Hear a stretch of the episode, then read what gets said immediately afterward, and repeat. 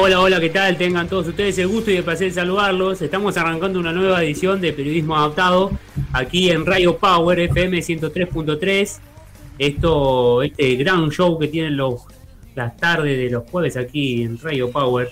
Mi nombre es Franco Nieva y aquí nos encontramos con todo el grupete, todo el equipo para llevarle la información relacionada siempre a la temática de la discapacidad, ¿no? Que es nuestra prioridad, siempre con la bandera de la inclusión. ¿Cómo están, compañeros? ¿Cómo voy a empezar saludando a Clarisa Toñati, la dama de, del grupo? ¿Cómo te va, eh, Clarisa? Muy bien, buenas tardes, buenas tardes a todos. ¿Todo tranquilo? Todo tranquilo, sí, sí. ¿Ya preparaste el mate? Eh, tomé mate toda la tarde, así que ahora estoy con un tecito. Estoy cambiando. verde, Estoy verde ya. Está bien, está bien. Hace mal tomar mate toda la tarde.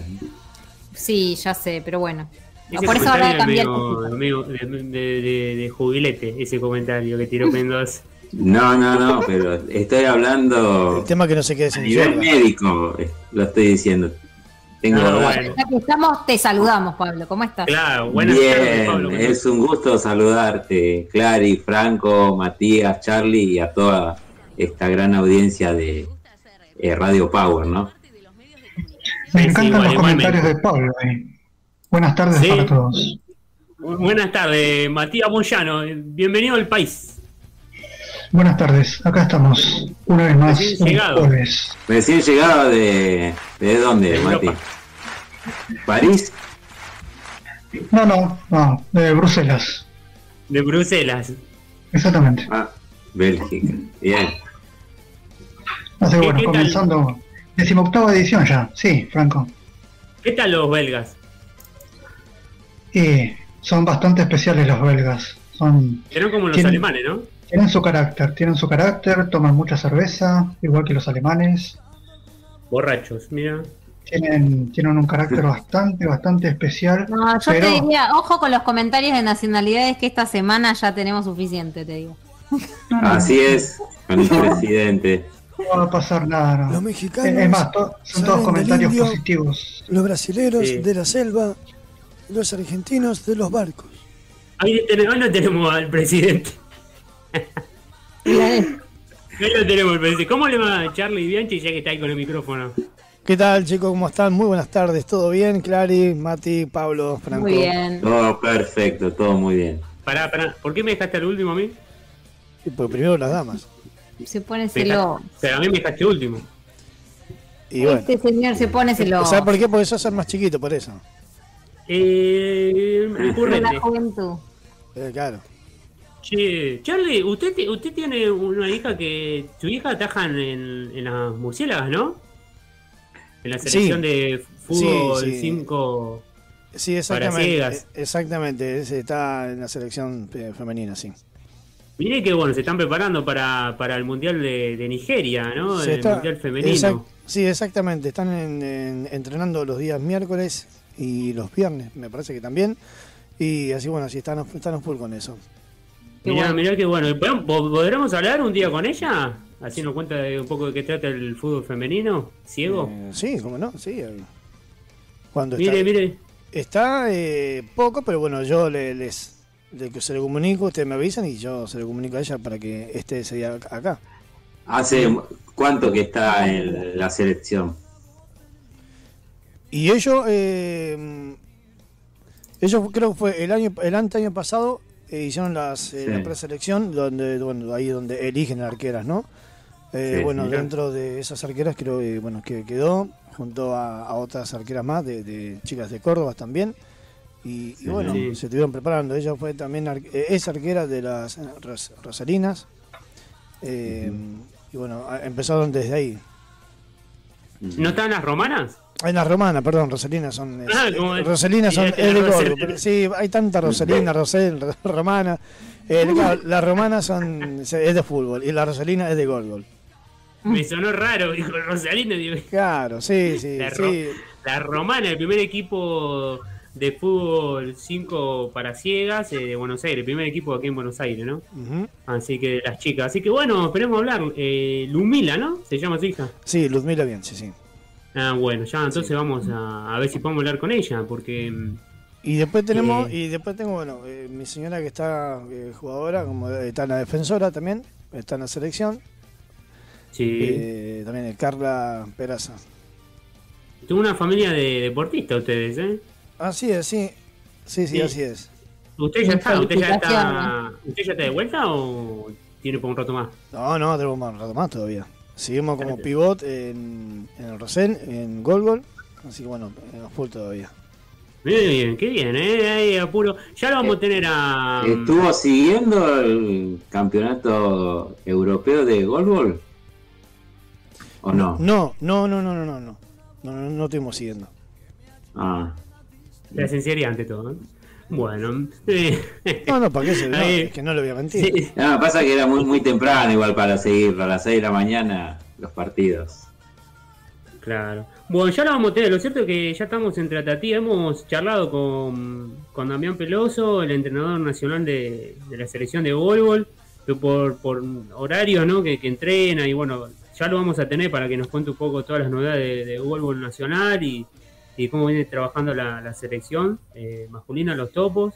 Y con Darío Lencina, el, entrenador de, las murciélagas también, de, de la selección de fútbol 5 para ciegas, también eh, por distintas cuestiones de horario no lo podemos sacar eh, en vivo, pero bueno, la idea ya es charlar con ellos para que nos cuenten ¿no? de estos dos deportes, del golbol y del fútbol 5 para ciegas. chicos, bueno, les comentamos a nuestros oyentes que tenemos un programa lleno de información, vamos a tener entrevistas en vivo, vamos a, hablar con Maximiliano Espinillo, quien fue goleador del Grand Prix que se disputó en Tokio, sí, es el goleador de los murciélagos, hablando de el Messi de, los murciélagos, podríamos decir. Y ese goleador ya hace rato viene pagando con goles. Batistuta. Eh, al estilo Crespo, yo me quedo, prefiero con Crespo. Eh, con más calidad, ¿no? Con más calidad, con otro tipo de perfil, pero eh, Espenillo siempre, este, cada vez que juega, eh, convierte, así que es efectividad. El cordobés que va a estar charlando con nosotros, así que quédense en que ya este, hace muy pocas horas llegó desde, Japón, donde disputó el Grand Prix con, los murciélagos, así que bueno, va a charlar con nosotros. Y también vamos a hablar con Juan Manuel Zucconi, el entrenador nacional de la selección de natación adaptada, así que bueno, nos va a comentar un poquito cómo, cómo se viene preparando la selección, que, cómo fue eh, todo el Open este, que se disputó en el Senado hace unos días, ¿sí? donde eh, nuestros nadadores estuvieron buscando marca para, los juegos. Entonces, bueno, vamos, a estar charlando con él un poquito de cómo se viene preparando todo eso. Y Clarisa, eh, también tenemos una entrevista, ¿no? Para hablar un poquito de, este, literatura. Sí, sí, vamos a entrevistar a Claudio Bernardes, que es el director de la editorial Lo Colectivo, en, la presenta en el marco de la presentación de la Convención Internacional de los Derechos de las Personas con Discapacidad que la editorial sacó una edición ilustrada por muchos ilustradores, valga la redundancia, muy conocidos y que la verdad que está, está muy buena y está para bajar de internet, así que vamos a estar hablando con él.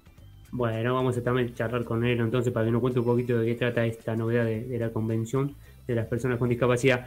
Eh, Clarisa, danos el número de WhatsApp para que nuestros oyentes se comuniquen con nosotros, por favor.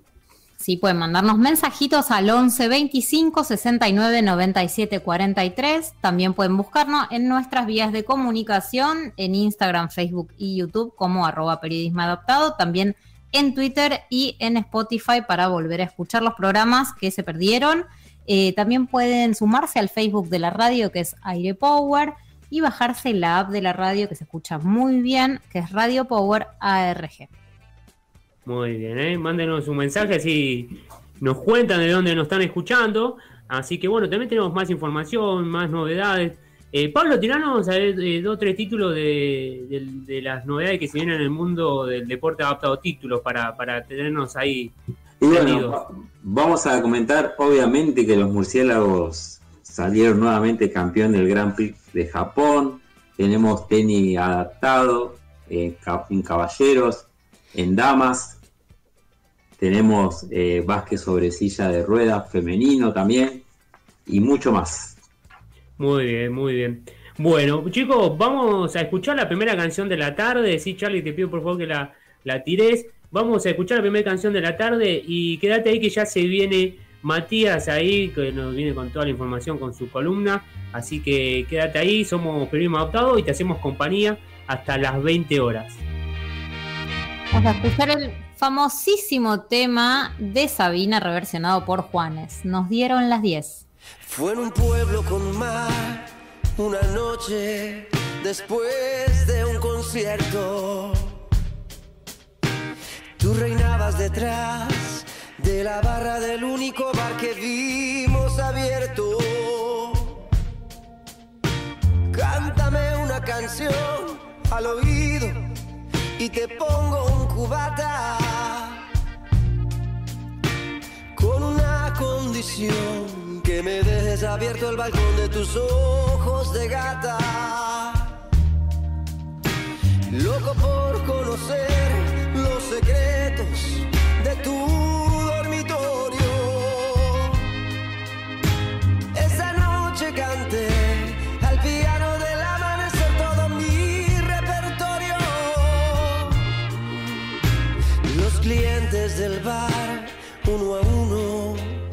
fueron marchando. Tú saliste a cerrar. Yo me dije, cuidado chaval, te estás enamorando. Luego todo pasó, de repente, tu dedo en mi espalda dibujó un corazón y a mi mano le correspondió debajo de tu falda.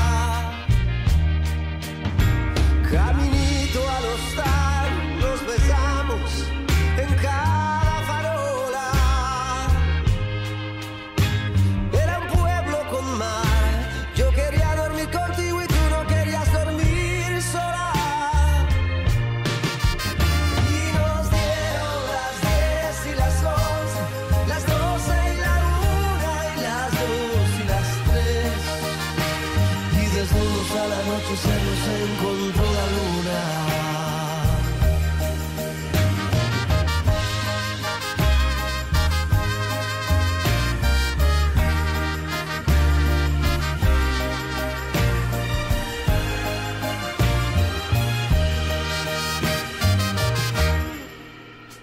Nos dijimos adiós, ojalá que volvamos a vernos. El verano acabó, el otoño duró lo que tarda en llegar el invierno. Fui a tu pueblo al azar, otra vez, el verano siguiente. Me llevó y al final me puse a buscar tu cara entre la gente. Y no hallé quien de ti me dijera ni media palabra. Parecía como si me quisiera gastar el destino una broma macabra. No había nadie detrás de la barra del otro verano.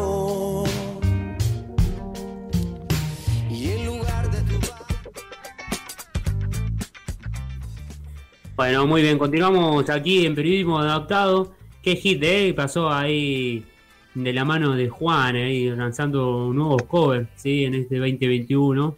Y nos dieron las 10, qué buen tema, ¿eh? De Sabina. Eh, bueno, ahora vamos con Matías Moyano. Mati, ¿qué nos traes en el día de hoy?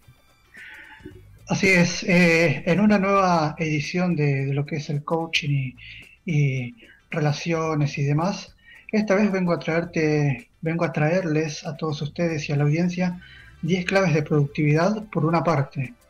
Por otra parte, 10 claves de autoestima. Y para cerrar, 3 claves eh, para mejorar la calidad de vida.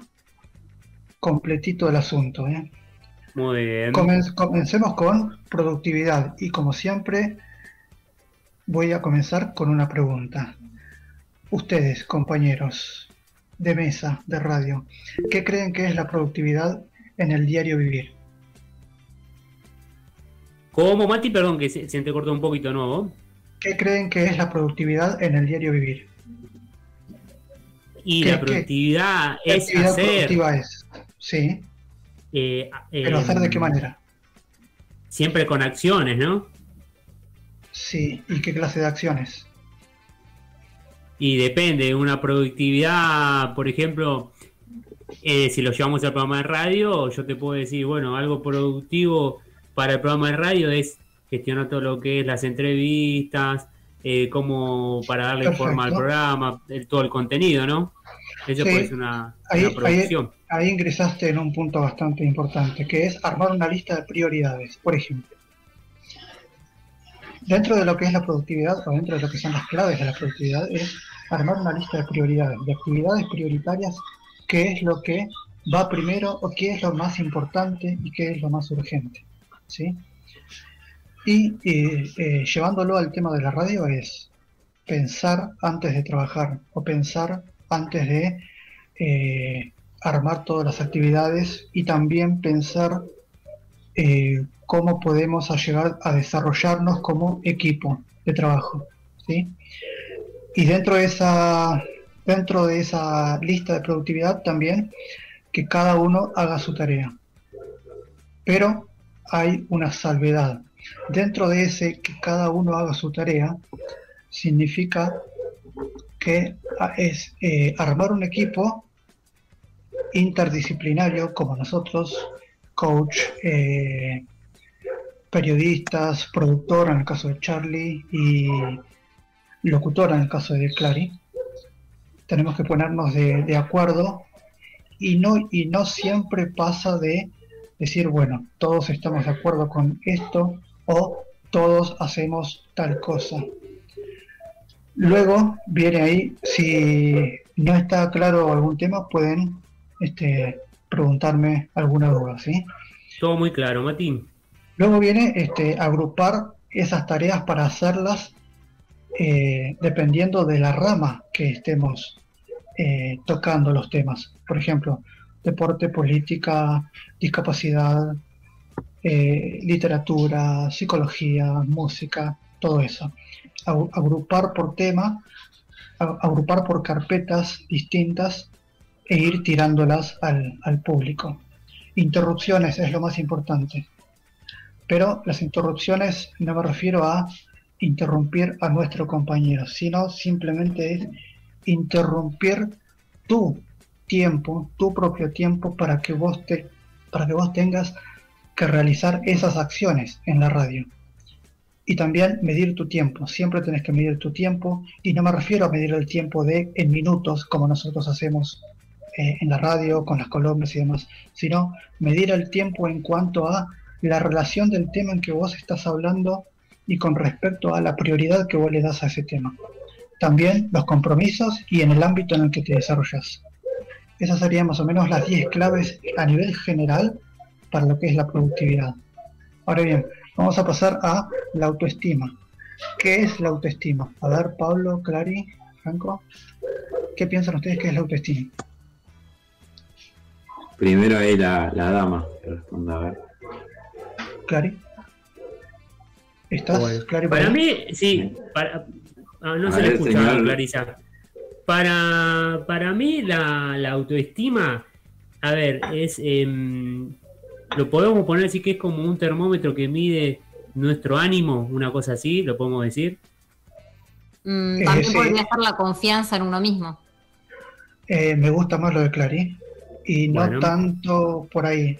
Están los dos encaminados, pero a ver, la autoestima, el primer punto, la primera clave importante que nosotros tenemos que tener en cuenta a la hora de eh, digamos, pensar en positivo, si se quiere la frase, es dejar de hacerse la cabeza por un problema que no existe. Ahora, la segunda pregunta es, ¿los problemas existen? Sí, los problemas existen. La tercera pregunta que vos te tenés que hacer, o que nosotros nos tenemos que hacer, es si hay solución. Si hay solución, no tenés que hacerte la cabeza. Si no hay solución, tampoco tenés que hacerte la cabeza. Conclusión, para elevar siempre tu autoestima tenés que dejar de pensar constantemente en que si un problema tiene solución, va a tener solución a la larga. Siempre es a la larga, nunca va a ser eh, de acá para mañana. Pensar en positivo, ponerte metas, metas este, que sean siempre realistas en el tiempo nunca compararse con nadie y nunca menospreciar a nadie. Esa es la autoestima. La número cuatro. La quinta es siempre aceptarte como sos, como ser humano, como hombre, como mujer, eh, dependiendo del rol que, estés eh, tomando en la sociedad. Siempre autocriticarte primero a vos mismo para mejorar y no criticar a los demás para mejorar, porque eso hace todo lo contrario. En vez de subirte la autoestima, te baja la autoestima a vos y por ende baja la autoestima en todo el grupo. Te hago una consulta, Mati. Mm, sí, decime. Criticarse en todo, o sea, porque capaz que termina siendo muy autoexigente. A veces hay personas que son muy autoexigentes y se frustran eh, ante cualquier eh, inconveniente que tienen, que no, no, les salen las cosas como quieren. Exacto, ahí está el tema. La autocrítica siempre tiene que ser, eh, dentro del término general de lo que es una crítica, positiva. Ahora, ¿hay una crítica positiva y una crítica negativa? No. Cuando a vos te critican o cuando yo critico a alguien o cuando criticamos a un grupo determinado, siempre va a ser una crítica. Pero la autocrítica con vos mismo tiene que estar siempre desde el momento en que vos decidís hacer una actividad eh, y llevas a cabo todo un plan para ejercer eh, todo un, digamos, un camino para poder solucionar un tema determinado o poder desarrollar un proyecto. Siempre la autocrítica te lo tenés que hacer vos siempre y cuanto más eh, escuchen esto, cuanto más autocrítico seas con vos mismo, cuanta más fuerza le pongas a, esa autocrítica con vos mismo, eh, es todo lo contrario que decís, este, Pablo.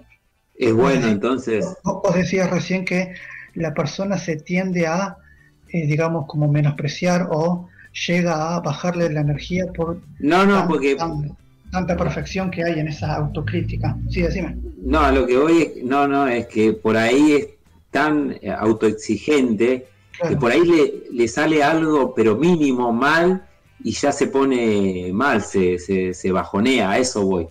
Es que una de, la, una de las partes de la autoestima y de, y de la de la actividad de la neurolingüística, por así decirlo, en el coaching y en la mentalidad en general fuera del coaching, si vamos a la parte de psicología, a la parte de, filosofía, de literatura o de lo que sea, vos siempre tenés que tener en cuenta que la autoestima es lo que te va a llevar a vos a ser, a ver, la perfección no existe, no la busquemos porque no existe, pero, pero, pero siempre tenés que tener en cuenta que tenés que tener una autoestima lo suficientemente elevada, así pase a ver, eh, vamos a poner este, este ejemplo. Así estemos navegando en el medio del mar con una tormenta apocalíptica, bueno, vos siempre tenés que tener una autoestima y un, un, pensamiento positivo y criticarte a vos mismo, porque de la manera que vos te criticas, sea positivo o negativo, así te va a ir en la vida.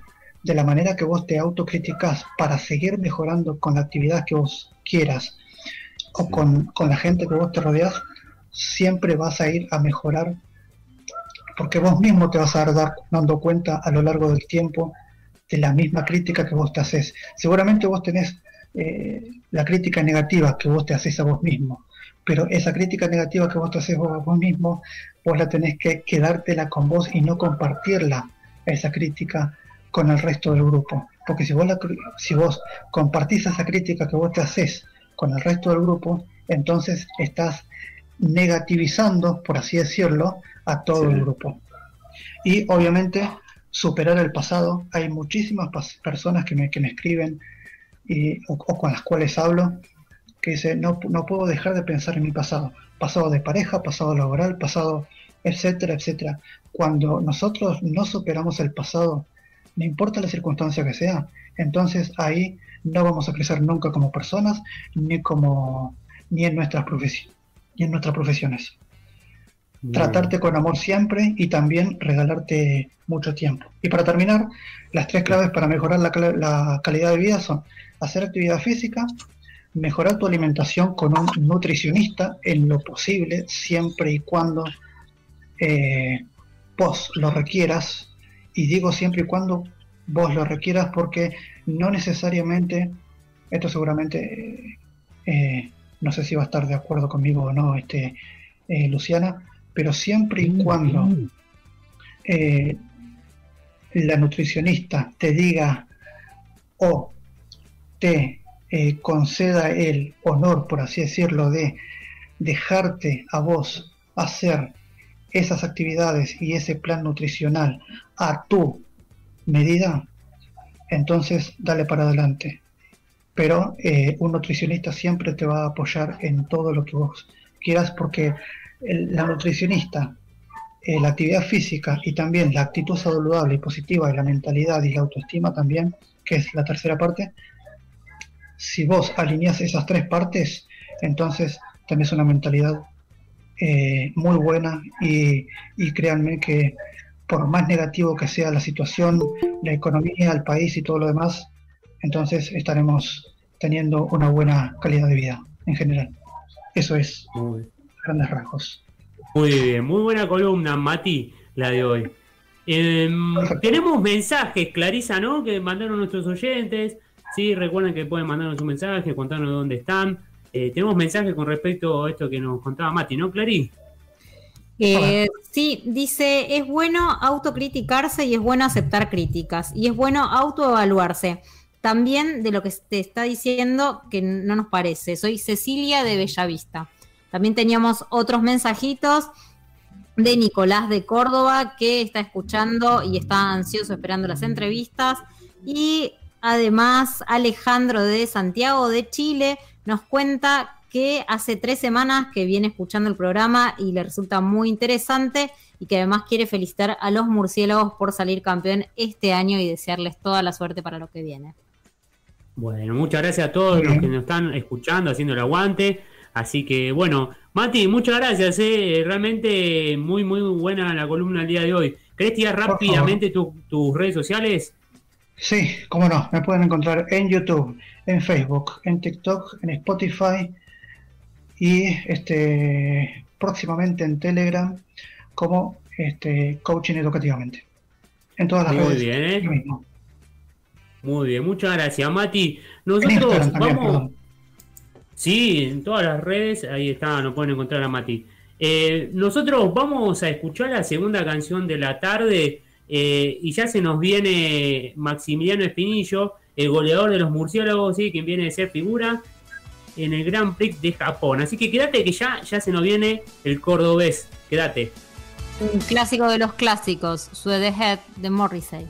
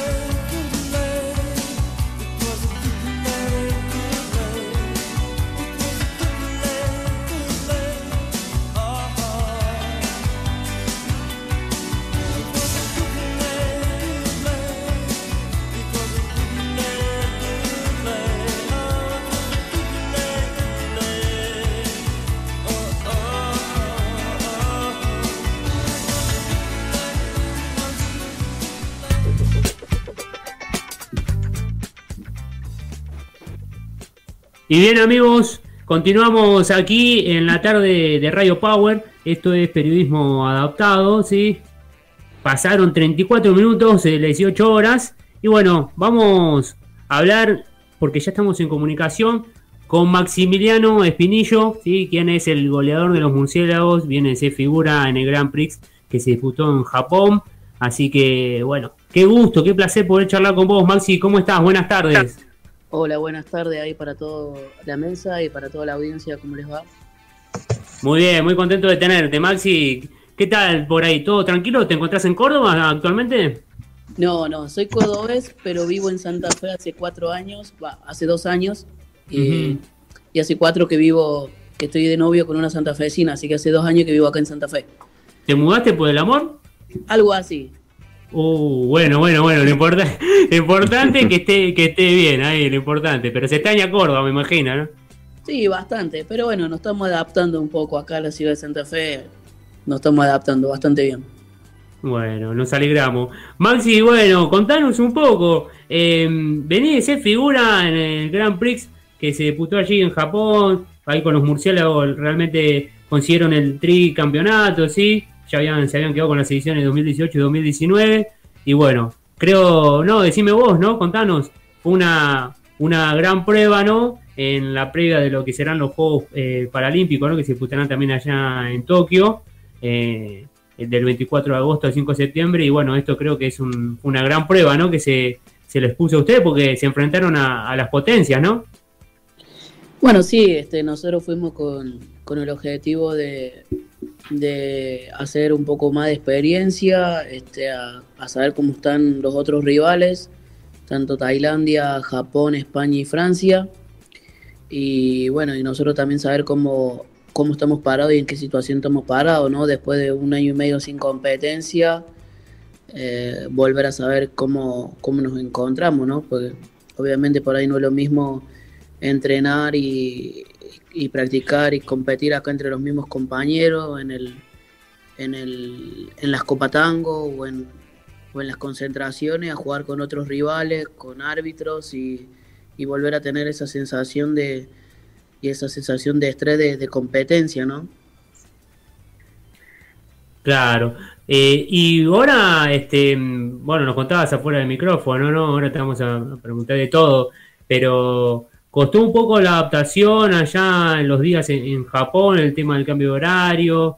Eh, contanos un poco cómo se llevó también adelante el, torneo, ¿no? Con todo este tema de los protocolos, eh, el tema del coronavirus allá en, Japón. Contanos un poco todo esa, de ese lado, ¿no? No, bueno, la verdad que sí, cuesta un poco irse a, a Asia, a Japón, por el tema de la diferencia horaria, sobre todo cuando uno quiere hablar con la familia, porque allá de día y acá de noche y, viceversa, son 12 horas de diferencia, eh, cuesta un poco adaptarse, son los tres, cuatro primeros días, cinco, hasta que uno puede acomodar el sueño y, bueno, y después te termina acostumbrando. Y después cuando te toca volver a Argentina es lo mismo, otros cinco o seis días, volver a acostumbrarte al horario y a, la rutina habitual de cada uno. Eh, gracias a Dios nos hemos sentido súper protegidos, con respecto a los protocolos. Eh, todo el tiempo hemos estado respetando todos los protocolos que no han que no han este, impuesto la gente de Japón y la organización, con testeos diarios, todos los días, eh, previo a los partidos. Gracias a Dios ninguno de mis compañeros ni yo nos hemos contagiado, que eso es fundamental. Quiere decir que los protocolos que han, que han dispuesto han, han funcionado bastante bien. Así que bueno, este, la verdad que por ese lado conforme, este, obviamente que son ha sido una prueba piloto eh, de, Japón ahora con respecto a todo lo que va a pasar en los Juegos Paralímpicos. Maxi, ¿qué tal? Pablo te saluda, un gusto tenerte en Periodismo Adaptado. Ya hablando plenamente de lo futbolístico, ¿no? Por lo que hicieron en Japón, eh, ¿cree que, eh, ¿crees que pueden mejorar la medalla de bronce que obtuvieron en, en Río con este nivel que tuvieron? Sí, nosotros vamos por la medalla de oro, o sea, tuvimos, creo que en el 2016 tuvimos un buen torneo, creo que no tuvimos la final porque quizás no tuvimos la capacidad de, de poder este, marcar en los penales frente a Irán. Creo que es un detalle sumamente importante los penales, que obviamente se pueden mejorar. Eh, hay que practicar, practicar, practicar para poder mejorarlo. Obviamente que todo se mejora con práctica y con, y con, y con disciplina. Nosotros obviamente que vamos ahora con el objetivo de estar en la final en, en Tokio 2020. 2021. Nosotros vamos con ese objetivo. Eh, obviamente que después es un juego y pasan tres variantes y el rival también juega. Entonces, obviamente son a veces situaciones que se van dando a través del, juego, ¿no? Por ahí te hiciste una buena, una buena clasificación, un buen grupo y te tocó jugar con un rival que por ahí es un poco más mezquino, va a los penales y, y te saca, ¿no? Y todo lo que hiciste no te alcanzó de nada. Pero bueno, nosotros tenemos que trabajar para checar ese margen, para poder tener la capacidad de, de poder ganar los partidos en el tiempo reglamentario y, y, en el caso de ir a penales también tener la, la, seguridad y la certeza de poder también sortear esa, ese momento. Claro. Hablando de tu actuación personal, eh, lo que fue allá en Río 2016 en, en Brasil, ¿no? Eh, más allá de los goles que convertiste de penales, ¿no? Convertiste un solo gol que fue contra México, ¿es así o me equivoco? Es así, convertí bueno. un solo gol contra México, exactamente. Está bien. Eh, para Tokio, eh, ¿cómo te ves? ¿Te ves como goleador? Ya, si nos remitimos a lo que hiciste en este Grand Prix de, de Japón. Y mira, trabajo todos los días, entreno todos los días para mejorar este mi, mi juego dentro de lo futbolístico, dentro de lo colectivo y también de lo individual, ¿no? Obviamente que, que pasaron cuatro años, uno ha ido mejorando muchas cosas, muchos detalles y obviamente que uno aspira, por lo menos en lo personal, aspiro a hacer un buen torneo y, y ayudar a, a, mis compañeros y ayudar a la selección a poder este, plasmar todo lo que, lo que tengamos que hacer, plasmar todo el esfuerzo en la red, ¿no es cierto? Claro. Eh, quizás por ahí no, no, me interesaría tanto el logro personal de salir goleador, sino que nos alcance como para estar en la final y ganar la medalla de oro. Claro. Eh, la última, por lo menos de, de mi parte, que te hago, eh, en el Grand Prix tuvieron cuatro triunfos y un empate eh, contra Japón, justamente el rival del, de la final, ¿no? ¿Qué fue lo que mejoraron para poder superarlos en la final? Hablando futbolísticamente, ¿no?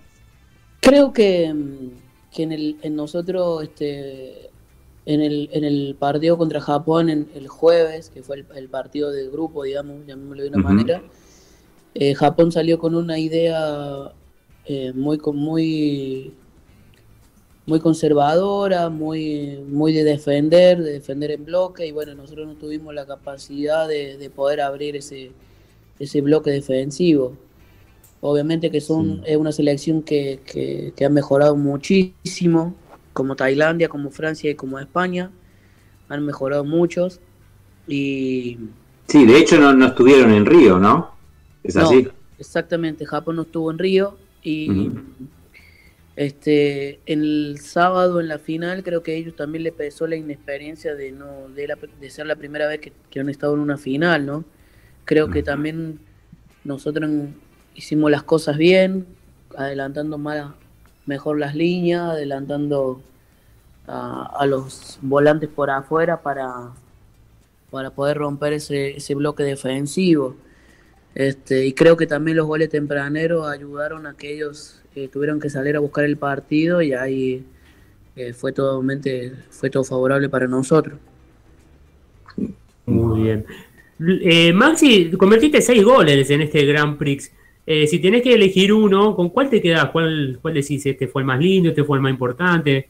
Este, bueno, convertiste los dos de la final. No, creo que el, el gol que más celebré fue el empate contra Tailandia porque no habíamos ido al segundo tiempo, no habíamos ido al vestuario con un 2-1 abajo. Nuestra selección no está acostumbrada a irse perdiendo en el entretiempo. Entonces creo que el gol que más celebré fue el, el, el segundo contra Tailandia, el empate, y obviamente el, el después el 3 a 2, ¿no? Contra Tailandia. Y además porque este se me venía se me venían un poco negando los goles porque situación tenía, pero bueno. Este creo que el gol que más más celebré fue ese, el, el 2 a 2 contra Tailandia. Eh, ahora, con respecto a, lo, a, los rivales siempre, a Brasil, eh, ¿te, crees, ¿crees que, bueno, no obviamente se, podrán cruzar en los Juegos Paralímpicos, pero crees que, que, este es el juego, este es el juego paralímpico de los murciélagos para quedarse con la, con la medalla dorada?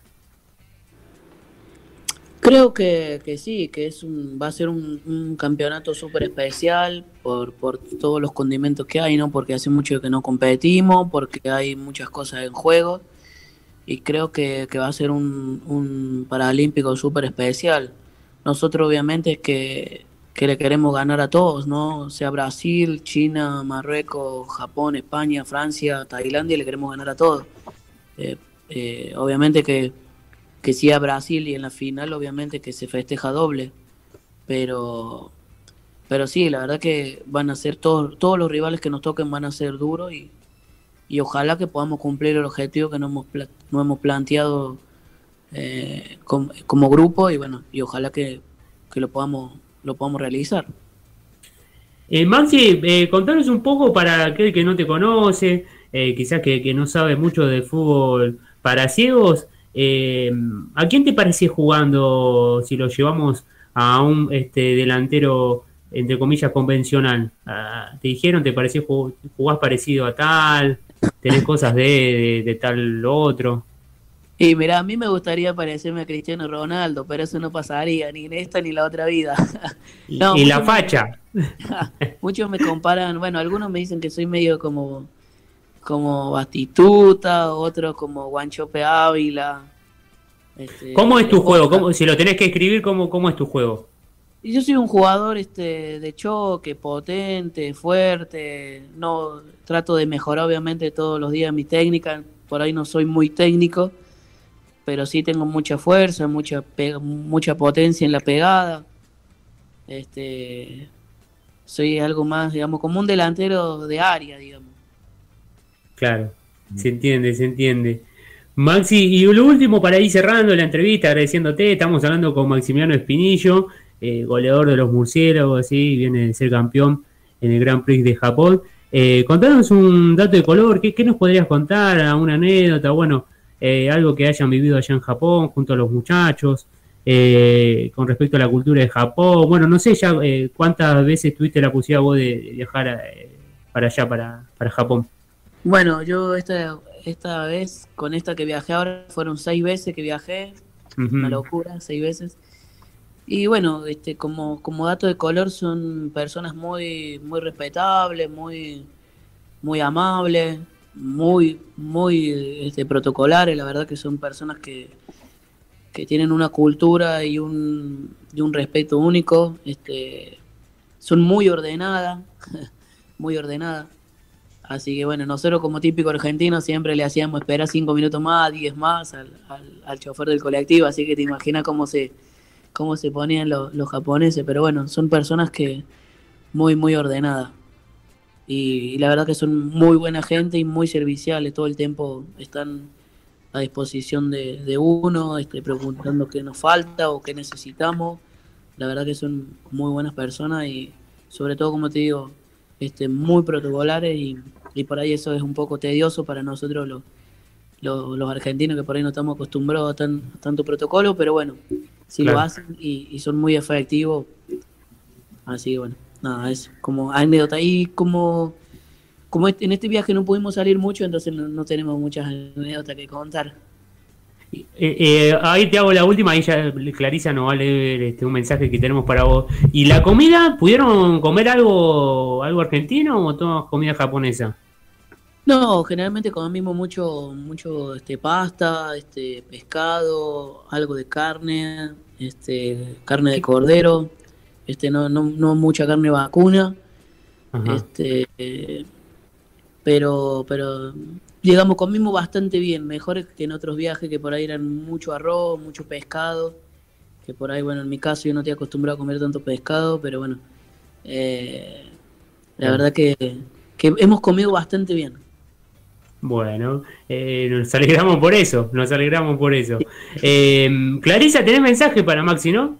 Sí, sí, sí. Nuestros oyentes están muy contentos de que estés eh, con nosotros con esta entrevista. Y Javier de Iquique, Chile, te manda saludos. Dice que cree que vas a estar en el equipo Los Águilas y te manda felicitaciones por este juego que tuvieron en Japón y que ojalá en algún momento puedan encontrarse para darte un gran apretón de manos y también Facundo de Mendoza te saluda, está muy contento de haber visto el partido, que te siguieron toda la noche, como siempre, con unas cervecitas y muy contentos de, este campeonato, los oyentes. Bueno, bueno, muchas gracias ahí a los saludos, ahí a, los chicos, a, Facu, al muchacho, no me acuerdo cómo dijiste el nombre, Javi creo que era, o Gabriel. Eh, bueno, Javier. Javi, sí, un saludo grande. Y bueno, no me llegó ningún ofrecimiento todavía de las águilas, así que cuando me llegue, lo tendremos en cuenta. Para que lo vayas pensando por ahí. Claro. Claro. Así que bueno, Maxi, eh, estamos muy contentos de tenerte, te, agradecemos mucho. Eh, un gran placer. un gran placer eh, poder charlar con vos, eh, el goleador de los murciélagos, así que bueno, vamos a, a, seguir las noticias de, ustedes, de todos los murciélagos. Así que bueno, lo mejor para todo lo que viene. Eh, vamos, vamos a hacer fuerza ahí para que en estos Juegos Paralímpicos eh, se queden la dorada, ¿sí? los murciélagos puedan colgarse la medalla dorada. Así que bueno, Maxi, eh, te deseamos lo mejor y bueno, por el camino del éxito.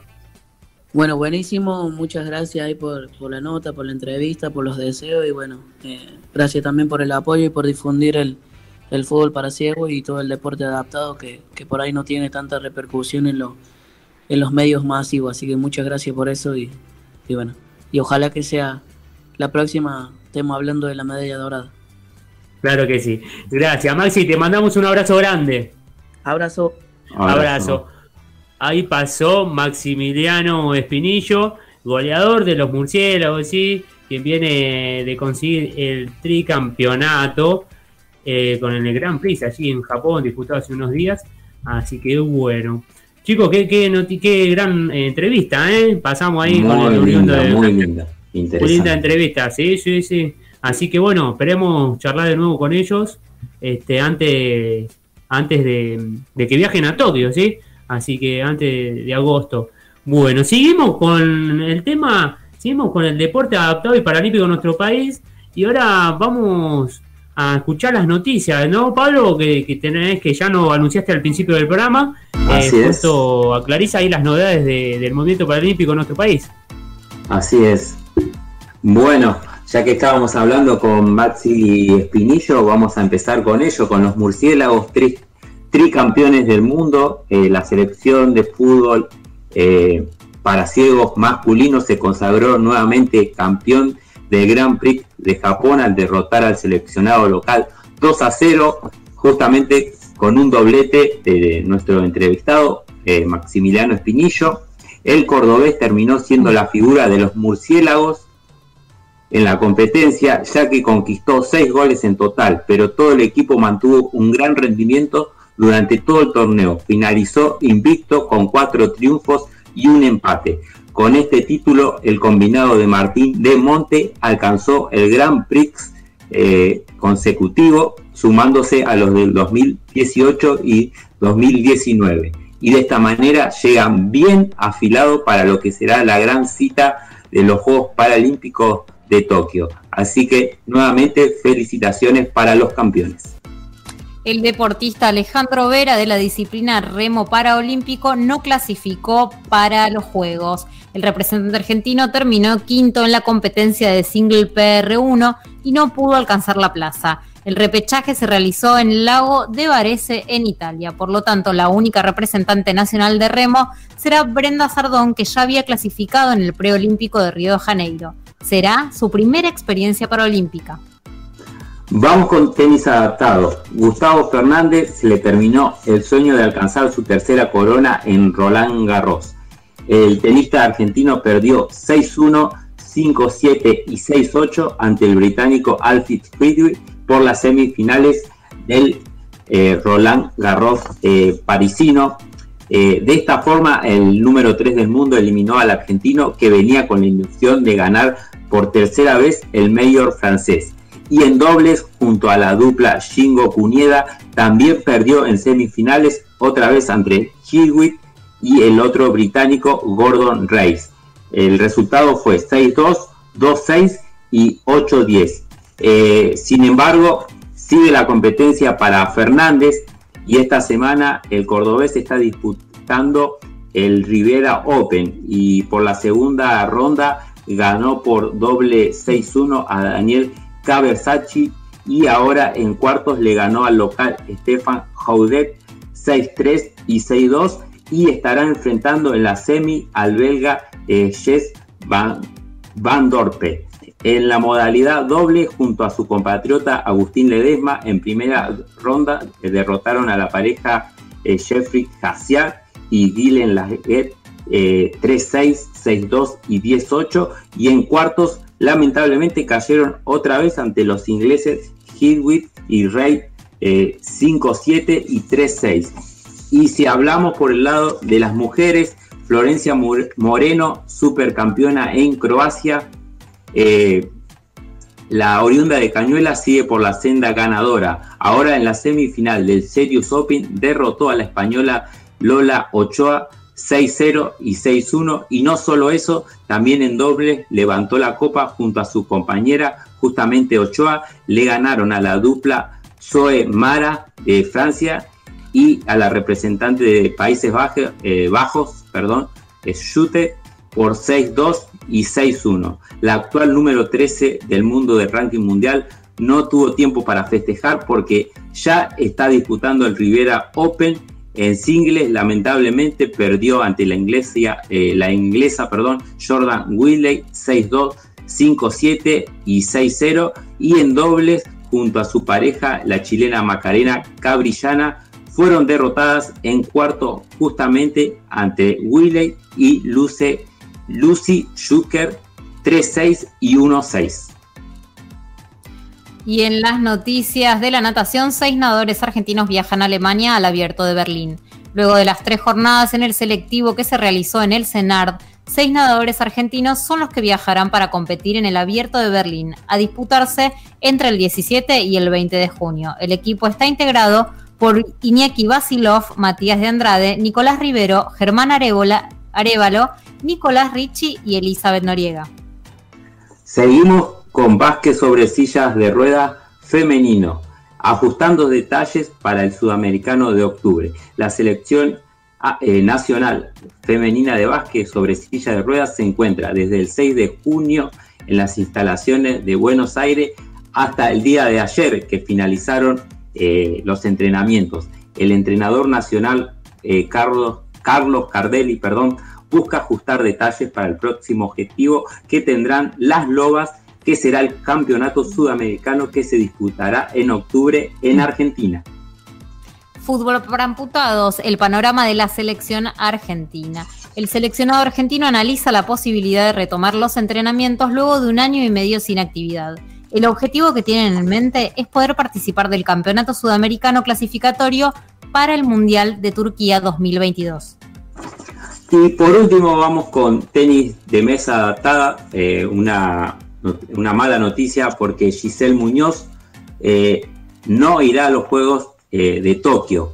eh, la última representante del seleccionado nacional con chances de ir a la cita olímpica, no pudo pasar las semifinales de la clase 7 del preolímpico en Eslovenia, ya que perdió ante la alemana Tiziana Olip 1-3.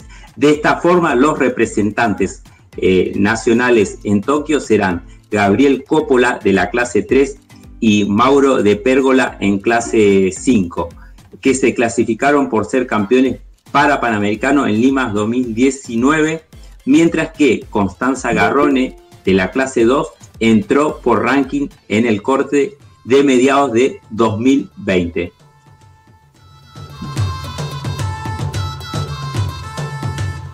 Muy bien, ahí pasó toda la información. Nosotros llegamos a las 7 de la tarde, sí, pasó la primera hora del programa y vamos a la pausa y quédate que ya seguimos con mucho más periodismo adaptado. Espacio Publicitario. Muy bien, seguimos aquí en Periodismo Adaptado, así estamos comenzando la segunda hora, te hacemos compañía hasta las 20 y ahora seguimos en el mundo del movimiento paralímpico de nuestro país porque estamos en comunicación con Juan Manuel Zucconi, entrenador nacional de la selección de natación adaptada. ¿Cómo estás Juan Manuel? Buenas tardes. ¿Qué tal? Buenas tardes a todos. Gracias por la invitación y por el espacio. Gracias. No, gracias a vos por estar acá con nosotros. Así charlamos un poquito de, la natación adaptada, cómo, bueno, la idea es saber cómo se están preparando los chicos, cómo, cómo vienen todos los preparativos para los próximos juegos, ¿sí? cuáles son los, próximos objetivos ¿no? en la previa de, los, juegos. Así que bueno, contanos, contanos vos cómo, vienen trabajando desde, la selección de natación adaptada. Bueno, eh, es, un día a día, ¿no? Como, como toda la vida en este momento de cuarentena. Eh, pero mm, bueno, tuvimos el apoyo ya desde el año pasado, en donde nos hicieron, eh, digamos, personal esencial para poder entrenar a los que tienen están dentro del planeamiento a, Tokio 2021. Y bueno, por suerte las condiciones están mucho mejor de lo que es lo general, ¿no? de lo que es la población en general.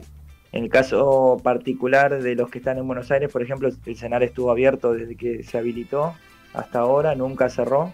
Así que, bueno, eso permitió que los, los atletas que entrenan ahí en el cenar, en el caso de los nadadores, la pileta está abierta todos los días. Eh, en un principio se había, se había hecho también eh, zonas de acuerdo a donde están cada atleta ¿no? en el país, porque esto es en Buenos Aires, después hubo una pileta designada en Rosario, otra en Córdoba eh, y los lugares donde estaban los atletas. Así que bueno, se pudo entrenar, eh, que era bueno, eso ya fue un gran alivio, junto con el que anunciaron que se pasaban los juegos a, este año. Y, hubo solo un inconveniente en las últimas dos, dos, semanas, que fue el cierre total que se hizo la semana pasada, que bueno, algunos nadadores se, fueron, se vieron perjudicados, pero bueno, fue un mal menor comparado con todo lo que podría haber sido. Así que por suerte eh, se están entrenando seriamente, hay una, buena proyección con los nadadores que van a ir. Eh, venimos de, una buena actuación del Mundial 2019, que fue un Mundial eh, muy fuerte, muy, muy, digamos, parámetro. Y la Argentina en ese torneo vino con cuatro medallas, algo que es histórico, así que tenemos buenas expectativas, digamos. Mm, ¿Coincidís conmigo, eh, Juan Manuel? Eh, si, hacemos una reflexión y, vemos lo que cómo fue el 2020, ¿no? Que, los nadadores paralímpicos fueron los más perjudicados con la, con la pandemia y todo esto, ¿no? Porque se los sacó eh, de, su hábito, o sea, no pudieron entrenar en el agua y tuvieron mucho tiempo parado, ¿no? ¿cómo, lo fueron trabajando? Si no querés contar brevemente el día a día, ¿no? En la cuarentena, a uno de sus hogares, ¿cómo, cómo lo fueron sobrellevando? Sí, en principio coincido con vos de que, bueno, los nadadores fueron claramente los más perjudicados dentro del deporte, ¿no? Eh, hablando de, esa manera. Em, porque, bueno, el, nadador necesita estar en el agua, o sea, es no, no tiene forma de reemplazar las horas de agua que tiene semanalmente. Eh, lo que se trabajó fue hacer el mal menor, digamos, que, que se repercuta lo menos posible a nivel físico, o sea que hicieron eh, preparación física en sus casas, se trabajó eh, bueno, algunas reuniones como para ver cómo estaban, se hicieron reuniones por Zoom, eh, con el equipo técnico, porque bueno, no estoy yo solo, somos varios técnicos.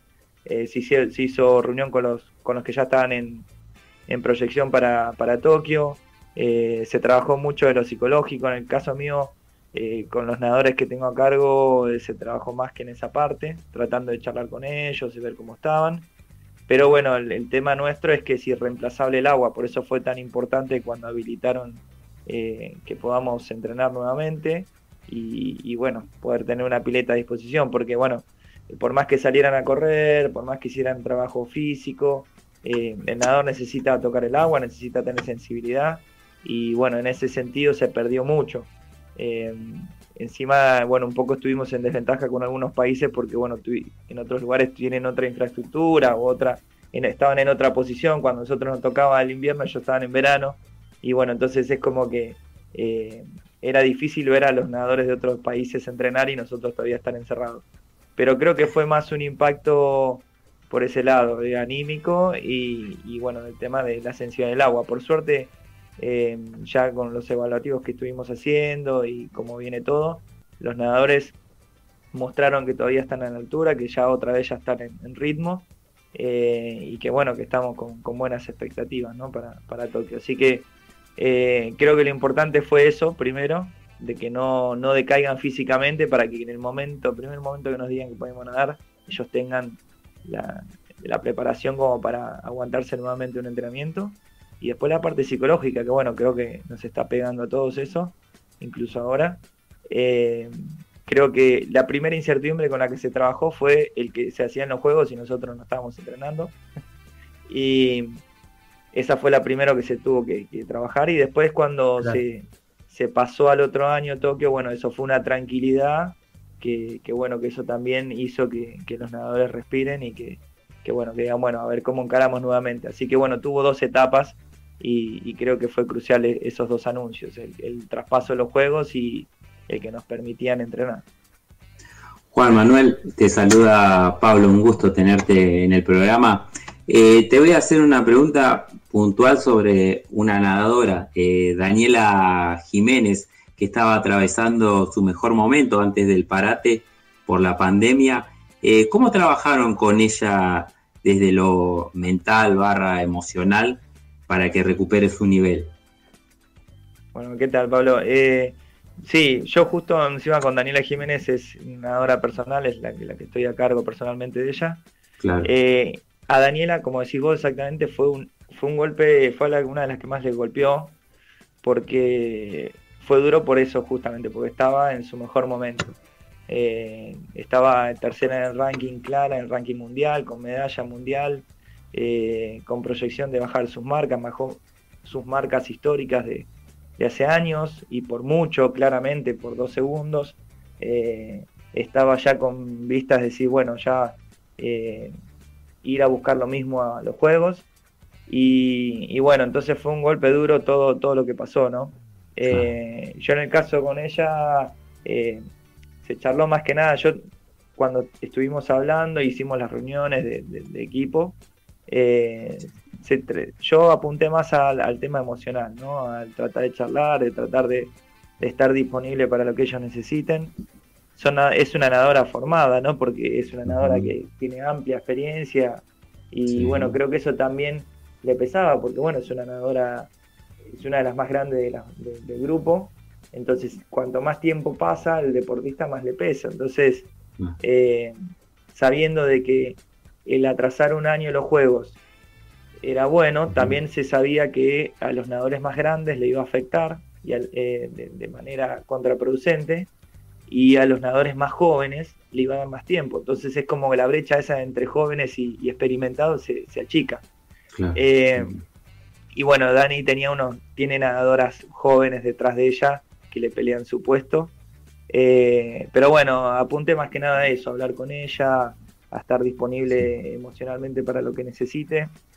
Y no tanto pensar en lo que se va a hacer, no tanto pensar en el entrenamiento, qué vamos a planificar, porque en realidad estábamos viviendo el día a día y, bueno, creo que eso fue más importante, tratar de enfocarse en el hoy y no, no tratar de controlar qué es lo que va a pasar, qué es lo que pasó, qué es lo que nos estamos perdiendo, qué es lo que se puede hacer. Porque bueno, eh, era una incertidumbre grande. Entonces, bueno, se trabajó mucho al día a día, hoy mismo, ¿no? Se está trabajando mucho el día a día porque hay cosas que se nos están suspendiendo o las tenemos que cambiar en el momento porque hay una nueva medida. Así que, bueno, creo que fue un gran ejercicio en ese sentido. Eh, poner objetivos cortos, pequeñas victorias y, realizables en el corto plazo, ¿no? Y ir viviendo un día a día. Más allá que yo tenía tengo una planificación a largo plazo, no tratar de trasladársela a ella porque, bueno, genera mucha ansiedad y, bueno, eh, Seguro. puede, puede llevar a la frustración. Así que tuve mucho cuidado con ese tema. Ah, bien. Recientemente se, eh, se realizó el Open eh, Copar. ¿Estuviste presente vos? Sí, sí, participamos.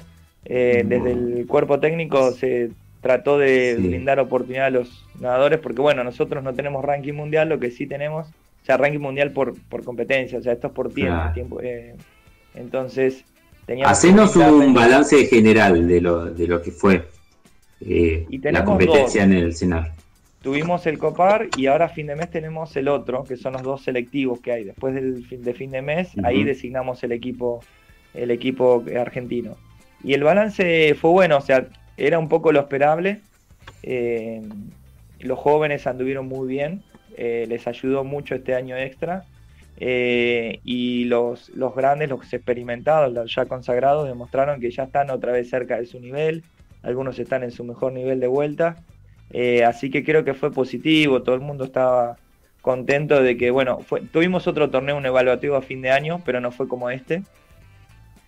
habíamos tenido un evaluativo en diciembre, pero estábamos muy, muy poco entrenados, entonces este año eh, tuvimos más tiempo, eh, más allá de que hubo momentos agridulces porque hay algunos nadadores que no hicieron sus marcas o estuvieron lejos, creo que la falta de competencia se nota mucho. Pero bueno, eh, se nota que, bueno, que, es, viable volver a hacer marcas y, volver a, estar en un buen nivel. Eh, creo que le tengo mucha fe al que va a ser ahora a fin de año, a fin de mes, perdón. Que, bueno, que ahí vamos a, tenemos unas mejores condiciones porque va a ser en el Parque Roca, esta vez fue en el Cenar. Lo único que fue en contra que en el Cenar había mucho frío.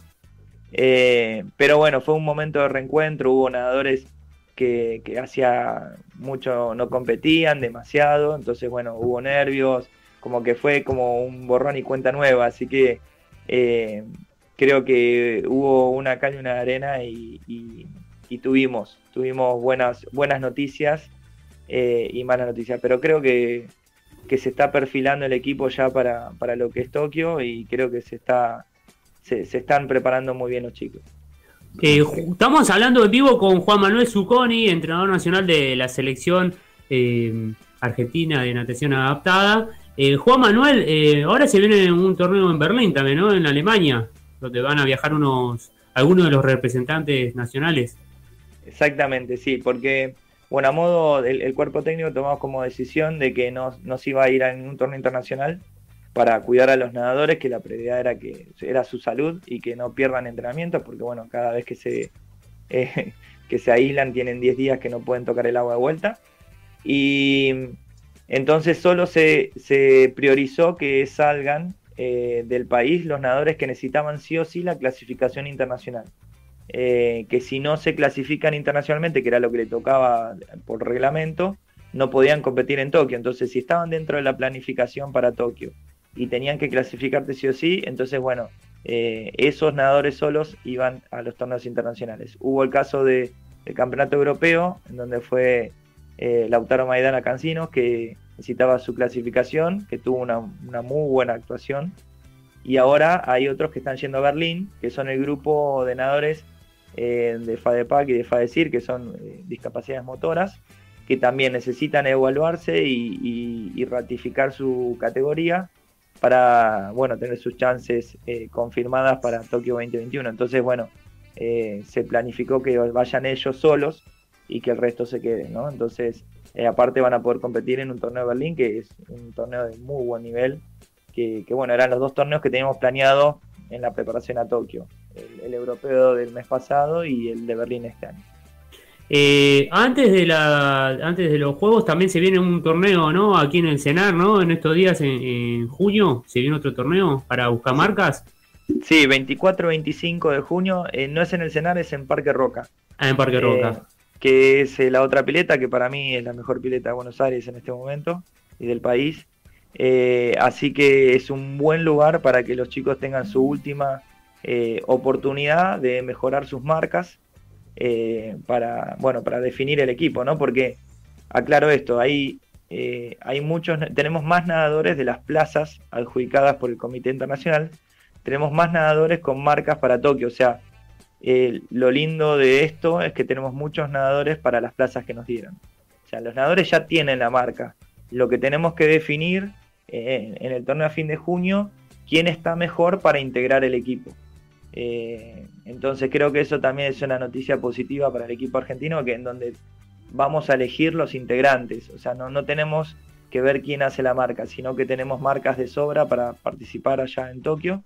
Y bueno, entonces ahí en Parque Roca es un buen lugar para que hagan su mejor marca o, estén mejor en el ranking para, bueno, eh, pelear su lugar en, Tokio. Perfecto. No, no hay, no puedes eh, darnos ningún adelanto. ¿Quiénes son los nadadores eh, que ya están con un pie ya asegurado en Tokio? Y lo que creo que, bueno, se sabe en el nivel acá que estamos, internamente se sabe que los medallistas del último mundial eh, están prácticamente asegurados, excepto que pase algo muy raro. Que bueno, creo que se ganaron su lugar porque generaron su plaza completa para Tokio. Entonces se les va a respetar obviamente esa medalla por su calidad de, marca. Que bueno, uno es Daniela Jiménez, el otro es Pipo Carlo Magno, Matías Andrade e Iñaki Vasilov son los cuatro medallistas de, Londres 2019. Eh, las mujeres son menos, o sea, entre, entre tres chicas se pelean eh, dos lugares. Eh, y ah, bueno, están las que más perfiladas están ahí en ese sentido, es Ana Luz Peliterio y Nadia Báez. Pero bueno, también tenemos a Eli Noriega, que es una, que es una nadadora que se va a clasificar ahora a Berlín, que también depende de eso también su, su puesto en el ranking. Y bueno, después tenemos los varones, que los varones sí es un, es un digo problema, entre comillas, porque eh, son tres nadadores, eh, son tres lugares que se pelean entre seis y con posibilidad de que sean ocho nadadores. Eh, ahora, porque bueno, hubo chicos que estuvieron muy cerca de su marca y otros que si repiten su propia marca estarían en condiciones también de pelear su lugar. Así que, bueno, vamos a tener que sentarnos a decidir quiénes están ahí y bueno, de acuerdo a un al criterio de selección que nosotros ya habíamos planteado de entrada. Eh, eh, ¿Cuántos nadadores eh, viajarían a Tokio? Son nueve, tres mujeres y seis varones. Perfecto. Tenemos dos opciones más que se sumen, pero son casos así que no dependen de nosotros, que una es la, la, la que es una invitación para un nadador extra. y otra es que, bueno, supuestamente Rusia no va a participar, entonces va a dejar plazas libres. Entonces, en, esas plazas que deja libre Rusia se reparten entre los países que queda. Y por ejemplo, en Río 2016 a nosotros nos tocó un lugar y pudimos sumar un nadador más. Eh, así que bueno, eso se va a definir a último momento. Lo que sí tenemos que, eh, ya estuvimos hablando con el cuerpo técnico, es eh, armar suplentes, porque bueno, con todo este caso de que quizás hay un nadador que tenga que aislar si no puede viajar o da positivo por COVID no puede viajar, entonces tenemos que tener eh, nadadores que en, el orden de prioridad que estén suplentes por si alguno no puede viajar, ¿no? Perfecto. Bueno, Juan Manuel, eh, te agradecemos un montón por, charlar con nosotros, por estar acá, contarnos las novedades de la natación adaptada de nuestro país. Eh, así que bueno, vamos a estar eh, siguiendo las noticias, ¿sí? Vamos a estar ahí difundiendo todas las novedades de, la natación adaptada. Así que bueno, le deseamos el mayor de los éxitos, como le decíamos a todos los deportistas, a todos los protagonistas. Em, así que bueno, ahí a toda la delegación de, natación que, que seguramente eh, nos van a poder representar de la mejor manera en los próximos Juegos de Tokio. Así que te agradecemos mucho, Juan Manuel, por el contacto. No, nada, gracias a ustedes por el lugar y bueno, cuando quieran eh, estoy a disposición y gracias por, por el aliento y por estar presentes para el deporte. Muchísimas gracias, Juan Manuel. Muchas gracias, Juan Manuel. Te mandamos un abrazo grande. Que sigas muy bien. Gracias, igualmente. Abrazo a todos. Gracias. Abrazo.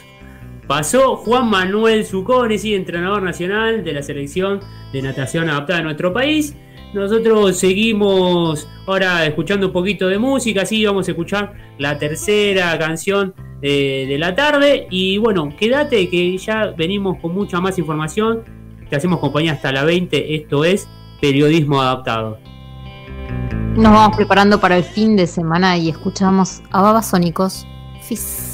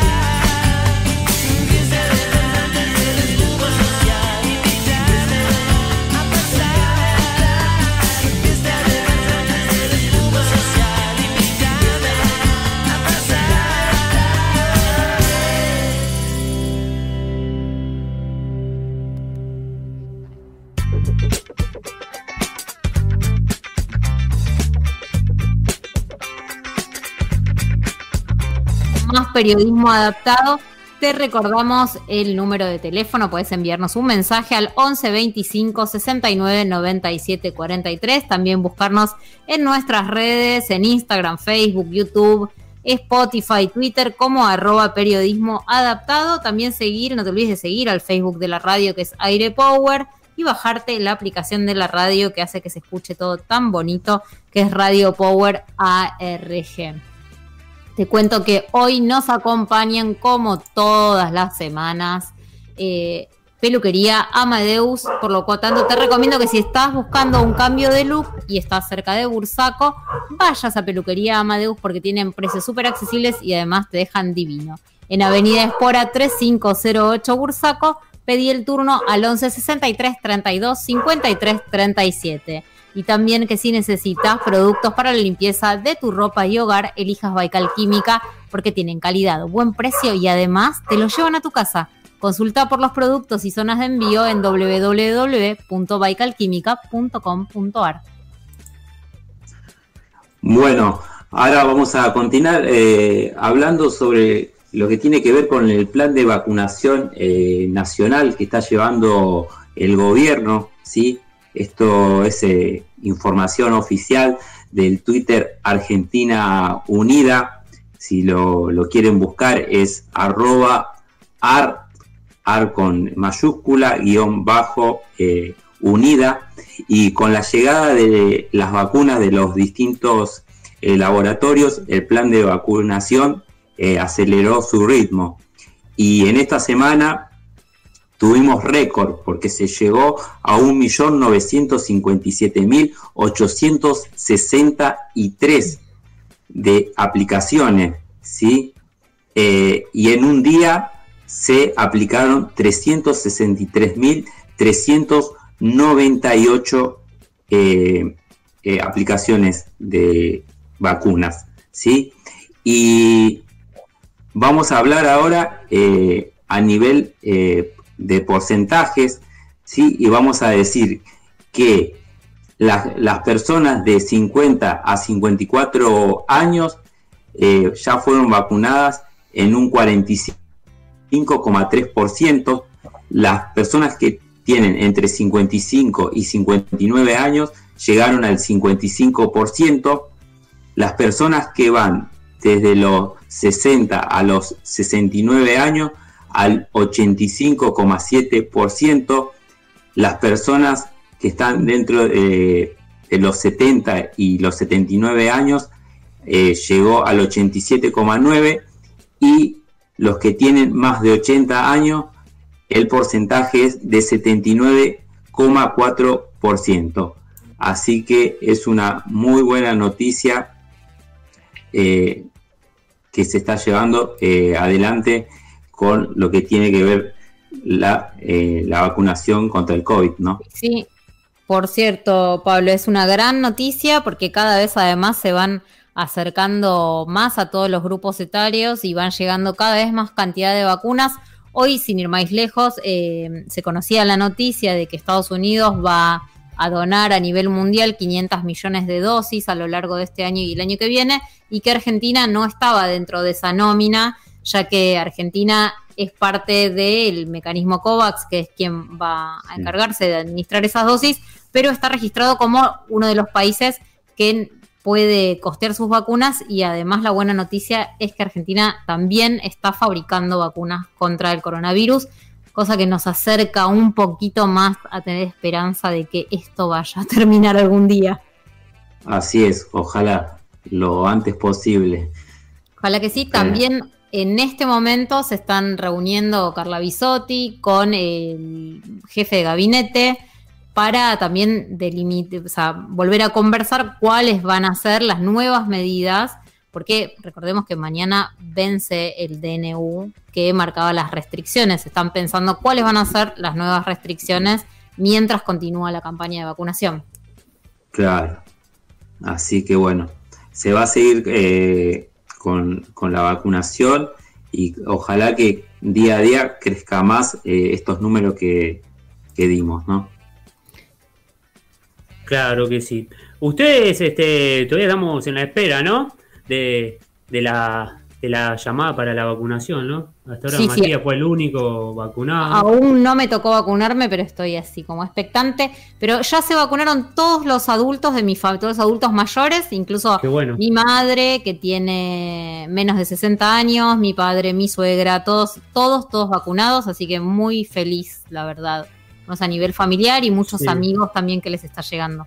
Qué bueno. Matías, eh, ¿vos tuviste algunos síntomas después de, la vacuna? ¿Después que te aplicaron la vacuna?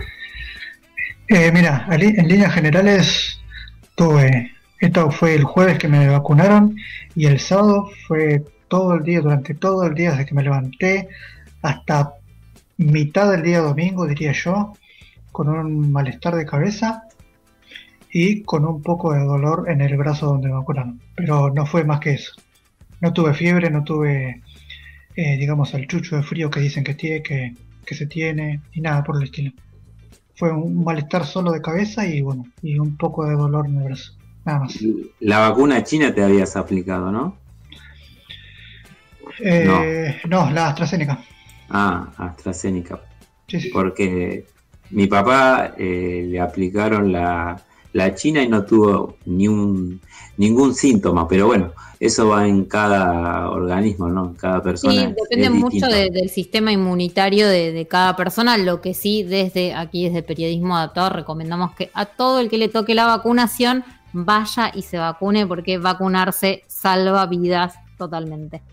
Y no, y, además que no se junten, gente que en las reuniones sociales, que se juntan y, y, más los pibes, ¿no? Los jóvenes que quizás no le importa eso, eh, que traten de cuidarse, que, piensen en los mayores, ¿no? Porque no, no. Sí, los mayores y también en, los jóvenes, porque en general hay mucha gente, una de las cosas que está pasando ahora, eh, ya que estamos así como entrando en el tema, es que los que somos más jóvenes, algunos han subestimado los cuidados y los contagios y la mayoría de la gente que ahora está internada eh, es gente de entre menos de 60 años. Por lo tanto, nos tenemos que cuidar todos porque este virus no discrimina según edad.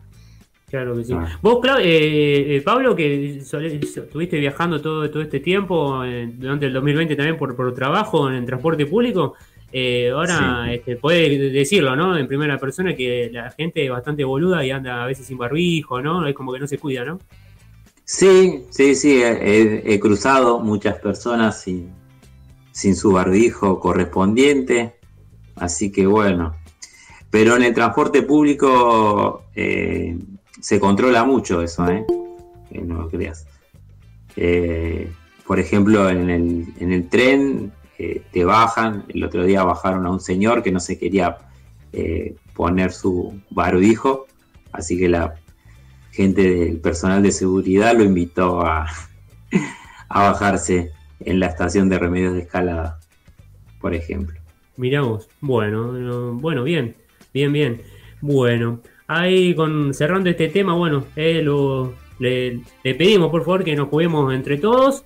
Eh, sí, siempre manteniendo la distancia, usando el, tapabocas, el barbijo, más cuando estamos viajando en transporte público, para cuidarnos entre todos. Eh, y siempre con el alcohol, que ayuda mucho. Y siempre el alcohol en gel en mano para, para, cuidarnos, ¿no? La, higiene de manos. Bueno, chicos, vamos a escuchar si les parece la siguiente canción. Recién escuchamos Babasónicos. Eh, eh, no, les tengo que confesar, no me simpatiza esa banda. No, ah, vos no me simpatiza, diría el chavo. Tiene, amantes y tiene detractores babasónicos. A mí en lo personal me gusta mucho, es una eh, pelea hogareña. A mí me gusta mucho babasónicos, a mi marido no le gustan nada. Así que. No termino de entender el estilo, las letras, no, no me cierra, no, no me cierra, no me cierra. Pero es una gran banda, ¿eh? sí, eso sí, no, es no, tiene éxito. Pero ahora vamos a escuchar un tema que obviamente le cierra a todo el mundo, porque a quien no le gusta Madonna, por favor, vamos a escuchar music para ponernos a bailar un un la previa del viernes.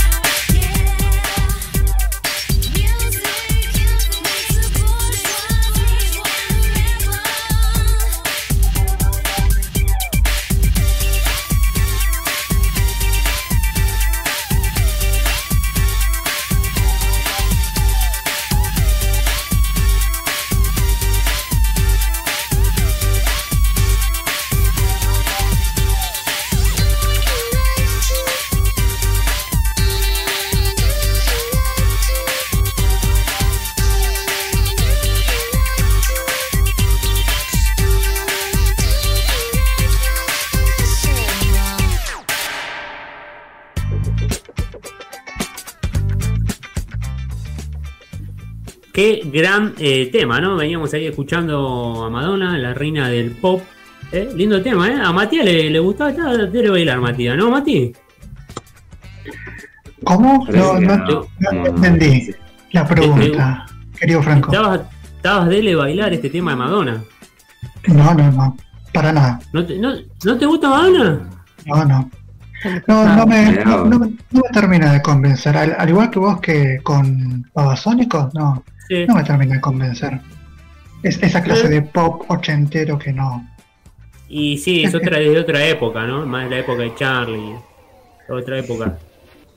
Pero ver, bueno. el, el- el pop, ese tipo de pop de los ochentas y, y menos ahora el tipo de pop de ahora, pero eso es para una, una clase musical aparte que no tiene, no tiene ahora.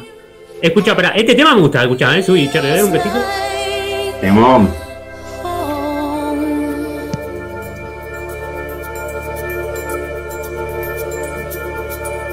Buen tema. ¿eh? Aguante Madonna. ¿Este no era el tema de los Santos Negros o algo así del video, puede ser? ¿O estoy hablando de cualquier boludo?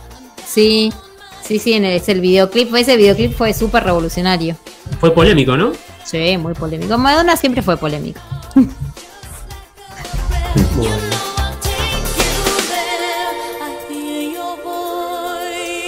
lo cierto que hay, escuchando de fondo a Madonna, que tenemos eh, una nueva comunicación, ¿sí? En el programa de hoy, en esta tarde, porque ya estamos con... Estamos conectados con Claudio Bernadés, él es director de la editorial Lo Colectivo, ¿sí? Quien va a charlar con nosotros, a ver si nos puede oír, escuchar. ¿Cómo estás, Claudio? Buenas tardes. ¿Cómo están? Bien, muy bien, gracias.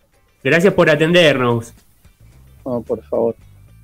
Bueno, Claudio, eh, te, convo- te convocamos acá para, para charlar un poquito ¿no? de lo que fue el lanzamiento de la Convención eh, de los Derechos de las Personas con Discapacidad, ¿no? que ahí eh, estuvieron este, trabajando. Bueno, que yo quería que nos cuentes un poquito de qué trata todo esto, ¿no? Sí, sí, con gusto. Bueno, se trata de, como objetivo, tiene, es una realización que tiene como objetivo derechos, pero en particular sensibilizar a la sociedad toda en relación a la discapacidad, digamos. Eh, eh, nos basamos en la Convención Internacional de los Derechos de las Personas con Discapacidad y lo que hice fue eh, convocar a 60 dibujantes, pintores, grabadores, eh, gente con mucha trayectoria y otros de excelente realización, pero no, tan conocidos, eh, ilustrar los eh, 32 de los 50 artículos de la convención que hablan sobre los derechos de las personas con discapacidad. Los otros 18 son de carácter administrativo y no, no tenía mucha relevancia. Se, se trabajó con las imágenes en el sentido de que el impacto de hoy, la, la baja lectura, son grandes estímulos para poder difundir una, una idea, digamos, ¿no? Sí, es muy interesante. Yo quería preguntarte, Claudio, cómo había sido todo este proceso, ¿no? Todo el proceso de eh, desde el nacimiento de la idea, cómo fue convocar a, a estos ilustradores eh, y también, bueno, cómo, cómo se desarrolló después, si el libro se puede conseguir de manera virtual o si se puede conseguir de manera física, pero un poquito de cómo fueron esos pasitos para llegar al resultado. Eh, bueno, coordiné, fui coordinando los artículos. Eh, Beto Lorenzo ahí en la dirección del arte me dio una gran mano, un compañero. Eh, empezamos, empecé trabajando los artículos están eh, divididos, digamos, de alguna forma y repartidos entre distintos artistas que no tienen contacto entre sí. Entonces, eh, lo que hicimos para un lema de la convención y de las personas con discapacidad, que es nada de nosotros sin nosotros, esta vez invertimos los roles y lo que una persona con discapacidad habitualmente necesita, lo que se llaman apoyos, eh, este, en este caso dimos vuelta a la lógica y las personas con discapacidad eran los apoyos de los artistas. ¿Apoyos en qué sentido? Si yo te doy la letra de la convención, de la ley, vos decís, bueno, fenómeno, está todo resuelto, ¿me entendés? Porque, mm. digamos, son, son derechos que te otorgan, pero de ahí a lo empírico hay, hay un... Claro, cumplimiento real de los mismos, hay un camino también. Correcto, entonces viene a devolución, ahí participaron casi 40 personas con discapacidad que fueron asesores, digamos, de los artistas. Entonces ahí viene la depuración de esa letra frente a la realidad, la comunicación entre el artista y la persona con discapacidad que lo pone en, tema. Y hmm. bueno, es muy interesante la lectura de lo que vino, que es lo que estás vos viendo en el libro, donde advertís después de la diagramación, una vez que estuvo todo conformado, nos empezó a venir otra información que de pronto aflora del conjunto del trabajo, donde qué, era lo que pasaba. Veíamos, por ejemplo, mucha imagen cuestionada de la justicia, hmm. mucho, mucho tema con la justicia, con laberintos, un hmm. toco de laberintos, enriedos, eh, tipos que tienen que escalar para llegar a su obra social, ¿me entendés? Entonces, eso... Sí, hay eh, una ilustración muy linda que está dentro del libro, que es una de las primeras, que es una persona en silla de ruedas enfrentado a una escalera. Eh, sí. Y, es muy gráfico, es algo que, que, se vive a diario y que en la legislación está más que establecido, que eso no debería de suceder, sin embargo, sucede muchas veces. Mira, letra, yo creo que en el ámbito de la discapacidad tiene más letra que la Biblia. Letra, leyes, ¿me entendés? Eh, hmm. Tiene eh, en abundancia. Ahora, de ahí a la objetividad de, la, de la realidad, de lo cotidiano, empieza a aparecer esto, ¿no? Estas, estas simbologías entonces la intención de esto es trabajarlo en las escuelas, poder llevar estas imágenes, difundir un derecho, sensibilizar en la sociedad, pensamos que poder hacerlo en los niños lúdicamente, pintando, jugando, eh, analizando la imagen. Tenemos proyectado hacer murales. Eh, Gabriel Antille, un, compañero de Rosario, ya nos hizo siete animaciones y con Marisol Belushi también hacemos unas presentaciones en vivo con unas eh, performances digitales que son fantásticas y que es otro concepto de, comunicar y, ni hablar de una campaña de bien público y ni hablar de discapacidad. Es decir, discapacidad, la gente sale cagando, ¿viste? Porque da terror, horror, la gente invisibiliza, no quiere verlo, este, entonces es como una cosa de que, bueno, está, pero ya pasó, ya pasó. ¿viste? Claro, está, pero no lo nombramos. Y Claudio, un poquito yendo a cómo se puede conseguir el libro, cómo podemos acercarnos a, adquirir el libro eh, y también a estas performances que vos, que vos contabas, ¿dónde las podemos ver? Bueno, hicimos una primera en la Universidad de San Martín a modo de presentación por la por la, lógica del COVID lo estamos haciendo sin, sin público y ahora eh, la Morón eh, eh, va a nombrar el, libro de interés cultural y también nos va a hacer una presentación, nos preguntaron si queríamos esperar, nosotros dijimos que no, que preferimos que ya empiece así un trabajo arduo de difusión ¿Cómo conseguirlo? Nosotros lo liberamos en la página de www.locolectivo.com. Ahí entras, página de la editorial, entras a una barra que dice Convención Ilustrada y lo ves, es accesible, tiene hecho un audio, audio, audio texto, eh, eh, en lengua de señas no lo lleva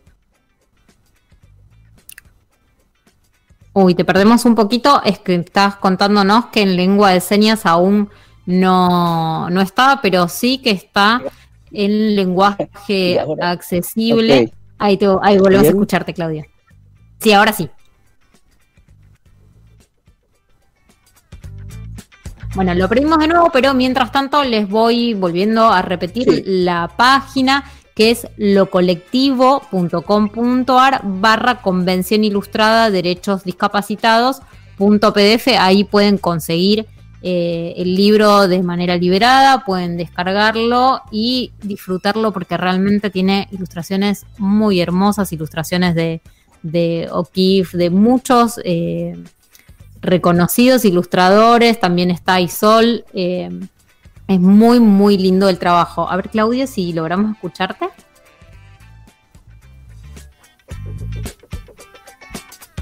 Hola Claudio, ¿nos escuchás? Lamentablemente lo perdimos. No te recibimos. Claudio, pero bueno, te agradecemos muchísimo. A ver. ¿Claudio? Ok. No, no. Ahí está, Claudio. Ahí estás. Bueno, escuchamos, Claudio. Sí, no, eh, que la, intención estamos tratando de que el libro llegue a través de a la, todas las bibliotecas. No, no es la intención comercializarlo No, lo perdemos. Bueno, estamos teniendo mala conexión. Bueno, pero esto que llegamos a escuchar, que Claudio nos contaba, que la intención no es comercializarlo, sino que llegue de manera libre a todo aquel que quiera leerlo y que quiera difundirlo. Así que los invitamos a leerlo en la página de locolectivo.com.ar, Convención Ilustrada de Derechos para Discapacitados. Y eh, es muy, muy lindo el trabajo. Es es una obra de arte, además de una obra comunicacional. Lástima que no podemos escucharte, Claudio, porque se corta mucho. Te agradecemos enormemente la comunicación y bueno, vamos a estar difundiendo más de este trabajo. Claro que sí. ¿eh? Le mandamos un abrazo grande a Claudio Bernardés, sí, no nos pudimos eh, terminar de, comunicar, pero bueno, ahí nos fue contando eh, un poco, ¿no? De qué trata todo esto el lanzamiento de la Convención para las Personas con Discapacidad, de, allí la editorial Lo Colectivo.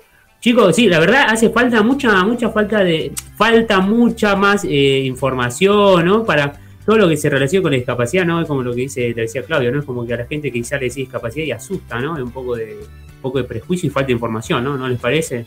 Sí, sí, sí. Sí, me parece que además a través de, de este tipo de, de entregas, de libros, eh, y de participación. Era muy interesante, me gusta eh, esta idea que, brindó Claudio acerca de las personas con discapacidad asesorando a aquellos otros que no la tienen para poder transmitir ese mensaje claro, porque en los papeles es una cosa y luego en las realidades diarias se suele visibilizar otra más bien distinta a lo que está escrito en los papeles. Claro, que sí. ¿Te parece, Franco? Sí, sí. Decime. ¿Sabe que estaría bueno, me parece? Un día que nos pongamos, este, dedicar un rato de un programa y que le expliquemos, le contemos a los oyentes, ¿no? Quizás que no le toca vivir la discapacidad de cerca, eh, cómo se tienen que em, acercar a una persona con discapacidad en caso que, se le encuentren una persona que necesite ayuda en la calle, ¿no? Sea una persona que sea hipacúsica o tenga problemas intelectuales, ¿sí? O cómo yo una persona ciega. Eh, sí, eso creo que esa información estaría bueno que la demos, pero ya lo vamos a, dar porque ahí es muy necesario.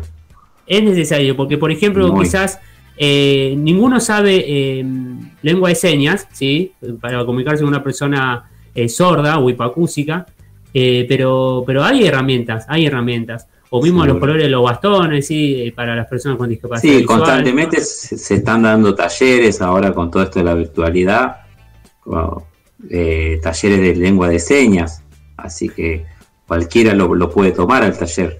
Claro, está, está bueno saberlo eso, está muy bueno saberlo. Em, chicos, ya estamos llegando al final del programa, así ha sido un, placer, un placer este, poder compartir con ustedes. Eh, les recordamos a todos nuestros oyentes que nos pueden seguir en nuestras redes sociales como Periodismo Adaptado, ¿sí? tenemos nuestro canal de YouTube que se llama de la misma forma, ya estamos con 114 suscriptores ahí, avanzamos bastante. Y en Instagram superamos los 500, ¿no, Pablo? Así es, estamos en 509, si no acaba de crecer en este momento, pero hasta hace media hora, una hora, 509. Somos unos influencers. Ya estamos. Y ya estamos. hay, que hay, que seguir trabajando, a ponerle el lomo. Claro que sí, hay que seguir trabajando, hay que seguir ahí con eh, toda la difusión de que tenga que ver todas las noticias relacionadas a la temática de la discapacidad, ¿no? Eh, también, bueno, con respecto al canal de YouTube, también vayan a, suscribirse, eh, pueden disfrutar la, última entrevista que subimos a las judocas Laura González y Nadia Gogiano, que ahí hablan desde Azerbaiyán, sí, bueno, ya lo hemos anunciado, así que bueno, ya se vienen nuevas entrevistas, se viene, tenemos, vamos a contarle a nuestros seguidores que se va a venir la entrevista a dos representantes de tenis adaptado de mesa. Eh, El tenis de mesa adaptado, sí. Dos referentes. Dos referentes y aparte van a ser representantes eh, allá en Tokio, ¿sí? Van a estar representando el Juego Paralímpico de Tokio. Se trata de Gaby Coppola y de Mauro de Pérgola. ¿sí? Eh, ya se viene también la entrevista para que la puedan disfrutar en nuestro canal de YouTube.